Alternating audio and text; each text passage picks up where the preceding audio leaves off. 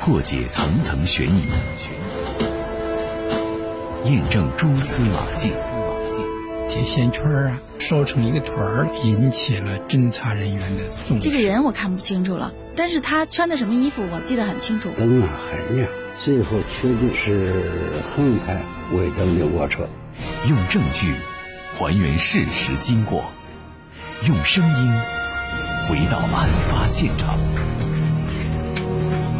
这里是这里是警法时空。时空。大家好，欢迎收听今天的警法时空，我是姚博。老话说：“吹牛皮不上税，气死人不偿命。”不过前几天的节目里，我给大家说过啊，中国互联网的首例暗刷流量案。当时呢，法官就说啊，暗刷流量那就是在造假、在作弊、在吹牛皮，那是不可能不上税的。所以。吹牛皮是要上税的，气死人不偿命，是这样吗？这是个俗话，但它是不是个道理？更重要的是，在现代法治社会里，它是不是个法理？别说气死人，那还有笑死人，还有吓死人的呢。到底有没有法律责任？什么样的法律责任？是偿命还是赔钱？咱们现在知道，牛皮吹大了，有诈骗之嫌。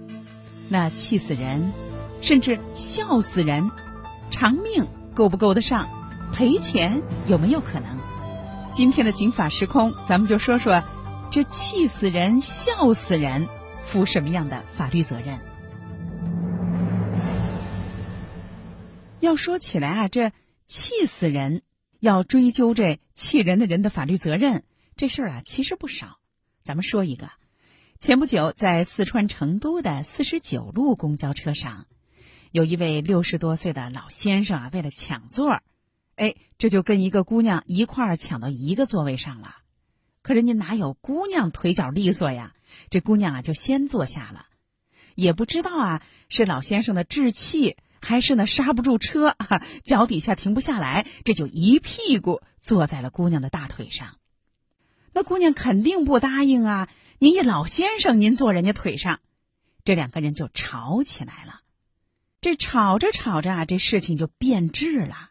这一开始就是个抢座这结果呢就有了身体上的冲突，有了接触，继而这两个人就你骂我，我骂你，争执不下。就在这个时候，这老人啊就打了这年轻人四个耳光。当然啊，这姑娘啊说话也特别难听，可是。没想到的是，这姑娘挨了耳光啊，人没事儿；这老人啊打了人，他还没坐下呢，忽然“通”的一下就倒在了地上。事后，老人死因的结论是猝死，是由外力诱导的心脏病突发。那什么外力呢？哎，就是说呀，这对方说了过激的语言，把老爷子给气死了。于是，老爷子的家人这肯定不乐意呀，就把这年轻人诉到了法院。那您看，这老年人啊，身子骨和年轻人是不一样，他有很多老年性的一些病症，容易诱发、引发一些新的情况。那日常呢有纠纷，除了不动手之外，动口那得掌握分寸啊。呃，对方的情绪过于激动，或者有些过激的行为，一下子啊，这过度的气愤。气死了，这就产生了不可挽回的后果。那气死人要不要承担法律责任呢？我没动手啊，啊，没有接触，非接触的现场。那带着这个问题，咱们就一块来听听中国地质大学民商经济法教授、博士生导师李显东的分析。就是我作为一个民法老师呢，呃，我研究侵权责任法。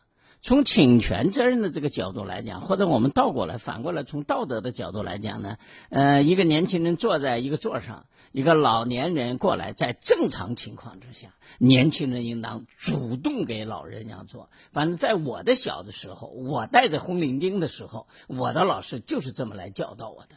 我们在公共汽车上，特别当时在所谓首都北京，对吧？那我们看到这样的情况，那是叫做蔚然成分，也就是每一个孩子、每一个大人都是这样做的，啊。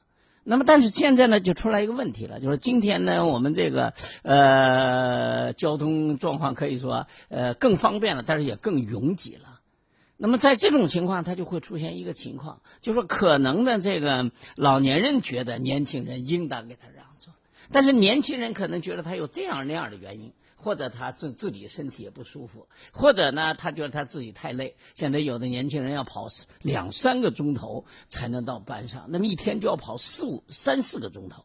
那么这种情况下，他觉得非常疲惫，所以他也不一定有那个积极性去让。嗯，所以我觉得老百姓过去有一句话，对吧？就叫做让是人情，呃，不让是本分。因为汽车上的规则嘛，那么这个座呢，在一般情况之下，除非你买了那个有座票的座以外，对吧？像我们的公共交通，一般来讲都是先来后到，对吧？嗯，别人走了，那个座就是你的，对吧？那么在这种情况之下，那么让座不让座，我觉得一般来讲都是个道德问题，而这个对人家进行人格侮辱的问题，对吧？那他就是法律问题了。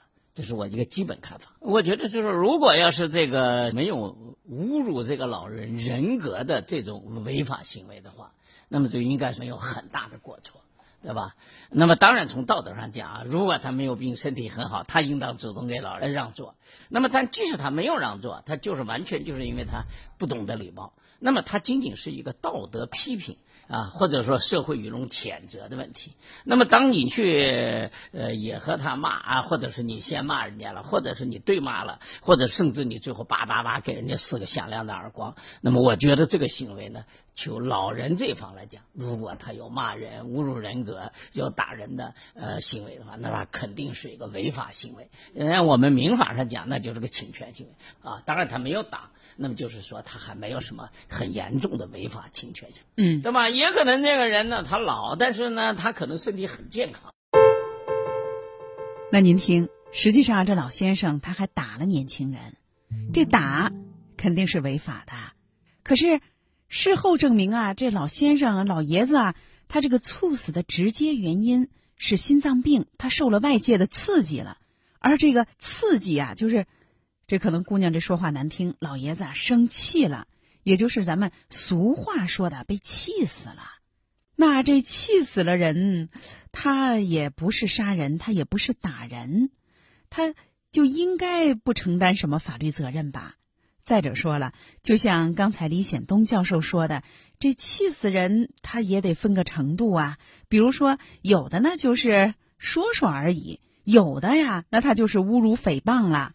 那有的呢，这对方啊他不生气；有的你没怎么说呢，他气性大，他特别气。那这气死人，这法律责任怎么担呢？要担什么刑事责任和民事责任吗？咱们来听李显东教授的分析。老人被气死了，抢座的或者说争座的争执中间，这个老人最后心脏病发作，最后不幸去世。那么他的损害赔偿问题呢？我们没有明确的法律规定，所以我们就把它叫做一般侵权行为。那么一般侵权行为在我们民法理论中间要承担过错责任。所以简单的讲，就首先不让座。或者说，在和老人发生言语，特别是肢体冲突中间，那么他有没有侵害老人的生命健康的这个行为？如果没有外部伤害，就是用我们老百姓的话来讲，说他就是气死的，那么这个就比较麻烦了。因为过去的这个话说了，说气死人不偿命。从这个来讲呢，就是你很难，如果没有侵害他生命健康权的行为，你很难他了。就是我们还有一个叫做公平责任问题，也就是说，总有自己做的不妥的。起码你，如果你身体没病的话，你应该道德更高尚，对吧？您如果要是作为一个年轻人，您在这我们这个时代能够表现出更高的高风亮节，那么这个矛盾不就化解了吗？那所以您听，就这个案例来讲，李教授的意思是说呢。第一，这姑娘她主观上她也没过错，就是我要气死你，她没有这么想。第二啊，她也不知道这老爷子有心脏病啊。再者说了，老爷子还出手打了人家，也就是说，在这样的情况下，这老爷子啊被气死，他只能说是一种意外事件。所以呢，这姑娘啊，刑事责任肯定是不负了，甚至民事责任也不负。但是李教授也说了，你从这个社会伦理的角度讲，可要承担一定的道德压力。但是说不定到法院去啊，得根据呢你骂人的这个内容来确定。如果说你是一般性的争辩，对方气死了，那只能说他身体不好，气量小哈。如果呢有比较严重的这个侮辱和甚至诽谤，那可能就得承担一定的民事赔偿，起码得有个补偿责任了。所以您看，过去常说啊，这气死人不偿命，是有可能不偿命。也就是说，你不知道他身体不好的情况下把他给气死了，那有可能不偿命。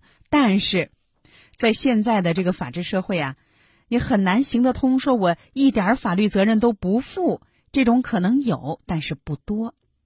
恶语伤人或者故意刺激他人导致他人死亡的，那。就得承担相应的法律责任。当然，这个法律责任更多的还是民事赔偿，也就是赔钱。所以俗话说的“这个气死人不偿命”，主要指的是不承担杀人的罪行。如果说没有产生死亡的后果，但是有别的问题，那也有可能是侮辱诽谤，那也要构成侵权呀。所以您看，这姑娘到底骂了人家什么内容？这个是特别重要的。您要是说啊，就事说事，据理力争，那这就没什么问题。只是道德上说，哎，年轻人嘛，你就应该让着点老年人哈。再者说了，车厢内部呢也提倡年轻人让老人这样的风气。但是如果说这姑娘有侮辱诽谤，那可能就有侵权的问题了，那可能就得赔钱。那可能大家说啊，那是不是所有的气死人都要负责任啊？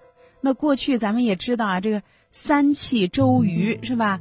那也没听说诸葛亮赔钱呀。是啊，那是战争状态下。再者说了，那事儿发生也不是在现在的这个法治环境下。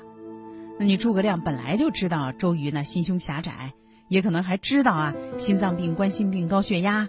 那您还神机妙算去气他？那如果说是两个独立的民事主体之间，那说不定啊，人家周瑜的家人就可以告你了。当然，这个是戏学哈。也就是说呢，这诸葛亮呢，他气周瑜是因为第一，他知道周瑜的短处，这人啊爱生气；第二，他有妙算呀，哎，我不杀人，但是我用啊这种方法让你自己去死，达到消灭你的目的啊。也就是说，我对你进行精神上的摧残，这有点虐待的意思哈。好，话说远了，咱们还说现代法治社会当中的这个气死人。那大伙儿说啊，那到底这气死人他要承担什么责任？什么情况下不承担责任？您别说气死人啊，那就是笑死人、吓死人，有可能也要承担法律责任呐。什么情况？咱们接着说。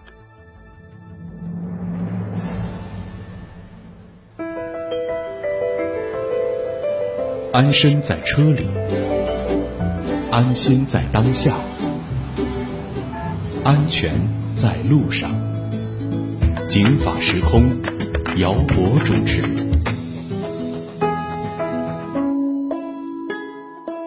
欢迎大家继续收听。气死人！如果说是故意的，知道人家身体不好，心脏病、高血压、冠心病，还故意的用特别侮辱人的话去咒骂人家、虐待人家的精神。那您别说，别说是钱的事儿啊，都有可能啊要负刑事责任。但如果说啊，前提是我不知道他身体不好，另外呢也没有侮辱谩骂，就是争论，哎，他生气了，那有可能不负责任，也可能啊就是个补偿。这就是今天的我们这个节目的总结性的语言。那咱们来说说啊，其实呢，咱们北京市那在法庭上。法官也审理过不少这气死人的案子。你比如说啊，呃，北京市西城法院就对一起气死人案作出了判决，说这个人啊，他呢用照相机拍照时，这晃了别人的眼睛，晃了那谁呢？晃了一位老先生的眼睛。这老先生啊就不愿意了，就跟这位姓洪的拍照的这个先生就吵起来了。那吵的过程当中。这个姓洪的先生啊，这个语言呢就很难听啊，有侮辱谩骂，一下子呢老爷子生气了，这田老爷子啊就是心脏病诱发心肌梗死，就猝死了。事后呢，这西城法院就说了，说第一，你是拍照晃了老爷子的眼睛啊，这本身就不对，进而呢有侮辱的这种情节，不是一般的争论，所以呢，因为这个原因，造成了。老爷子啊被气死，当然老爷子身体条件不好，这你不知道哈，所以呢判决他赔偿田大爷家人各项损失五万块钱。那为什么呢？因为呢起因晃了老爷子的眼睛，第二侮辱谩骂了。那咱们再看还有一个啊，是一位老太太，她和邻居的夫妻在吵架。这邻居啊是两个中年人。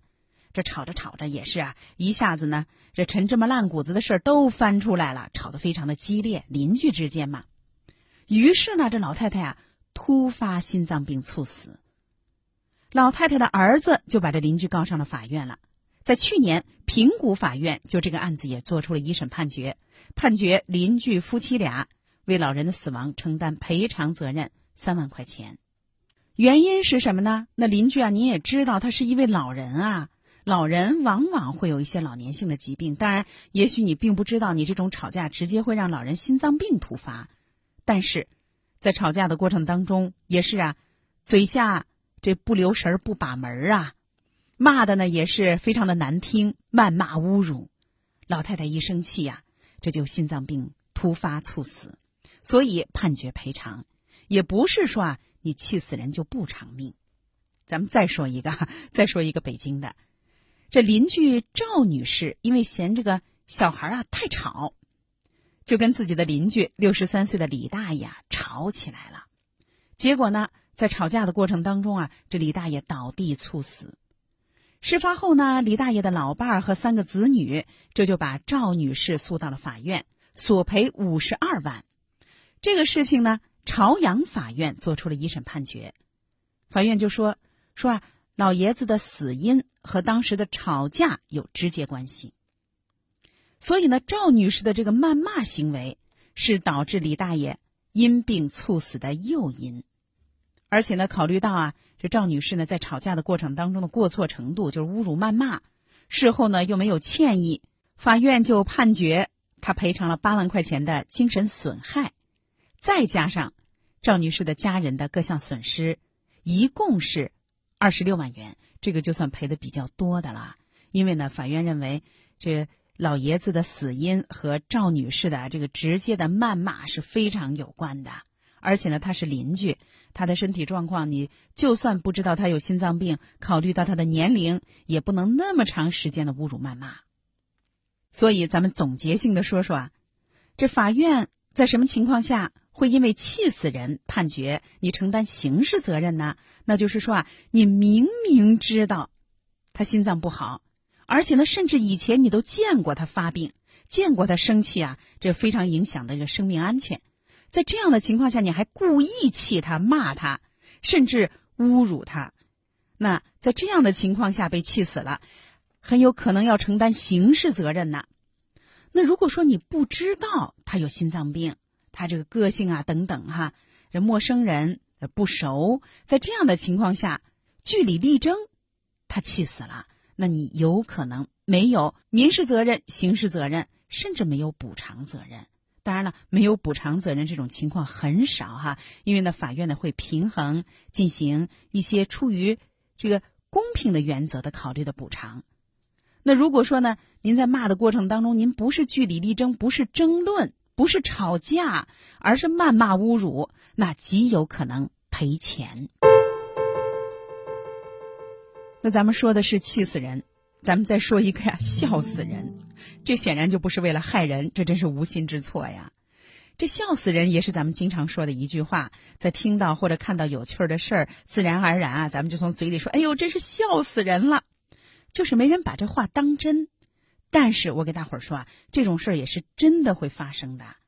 那有一个人，就是因为邻居讲了个笑话，可能也讲的太好了，哎呦，这老爷子前仰后合，抑制不住，导致发病丧命了。刚开始这讲笑话的邻居啊，还以为对方呢在开玩笑，哎，就说你别装了啊。哎，就见一直没反应，就意识到，哎呦，别有什么事儿啊，这不对劲儿啊。蹲下来一查看，哎呦。脸色发紫，他觉得出大事儿了。由于怕担责任，因为他们俩是站在马路边儿，他就没有第一时间找人救援，而是赶紧离开了现场。而这老爷子的家人啊，赶到的时候已经晚了。老爷子已经去世了。找他的家人并且报警的，这是马路对面的一个小卖部啊，热心的老板。这老板就反映啊说：“哎呀，看到老爷子，这最后啊是跟他的邻居在这儿嘻嘻哈哈，挺高兴的，说什么呢？”于是呢，老爷子的家人这就把这邻居找来了。邻居呢也倒承认说：“哎呀，我也没干什么，就是讲笑话。”老人呢就忽然给倒地了。这个事情，遵义警方接到报警之后，这就赶到了现场，查明了原因。查的结果呀，老爷子呢是因为冠心病导致循环呼吸衰竭而死。之后呢，这警方啊就想抓这个邻居，觉得啊他可能涉嫌过失杀人。因为作为邻居，老爷子那么大岁数，那是极有可能患有冠心病这种情况的。你给他讲笑话，更重要的是，警察想抓他呀，是觉得他见死不救，认为他应该获得相应的刑罚。不过呢，这个事情啊，在请求检察院逮捕的时候，检察院的意见啊和公安机关有点不一样。检察机关呢审查了之后啊，觉得。这小伙子呀，他不见得就知道老爷子有这个病，而且呢，老爷子这个死亡也不完全是因为对方开玩笑啊，因为老爷子本身就有冠心病，所以这邻居说笑话笑死人，不应该承担刑事责任。但是老爷子的这个冠心病啊，导致循环呼吸衰竭，这确实是因为听了笑话造成的。更重要的是。老爷子倒地之后啊，您看情况不妙，你不能不管呀。所以，老爷子的家人这就一纸诉状，把他的邻居诉到了法院。虽然他的邻居没有被检察机关抓到看守所，没有被追究刑事责任，但是也赔偿了老人家的家属六万元。所以您看，都说笑死人不偿命，气死人不偿命，那也不是那么回事儿。如果你明知他身体不好，气死他、笑死他，导致他付出了生命的代价，也要负刑事责任。你就是不知道，你气死他了，你如果没有谩骂侮辱，那可能就是补偿；谩骂侮辱了就是赔偿。如果笑死了，那肯定不会谩骂侮辱笑死啊！你不能离开呀，得赶紧救治，这样才能够最大限度的减少自己的法律责任。所以一句话，气死人、笑死人不偿命，其实并不尽然。这气死人、笑死人符合一定的情况，那就得承担法律责任。所以啊，这吵架有风险，发怒需谨慎，说笑话也得克制。笑话讲得太好，让人太激动了，发生了什么身体健康上的事儿啊，您还得积极协助，否则也得承担民事赔偿的责任。所以动手打人是违法，但是动嘴、说笑话、谩骂，哎，也得注意分寸，也得克制，因为那也意味着可能要承担法律责任。今天的《警法时空》到这儿就结束了，姚博感谢您的收听。法律博大精深，却也鸡毛蒜皮，看似白纸黑字。实则如影随形。公积债务到底是什么意思？如何让法律给您的生活带来更多的平安和保障？现在起，请在微信公众号里搜索“警法时空”或“姚博幺零三九”，不仅有“警法时空”往期节目内容，更有公益律师及时回答您的法律咨询。时空你好，我有个法律问题，这个问题你可以一个贴身、贴心的私人法律顾问。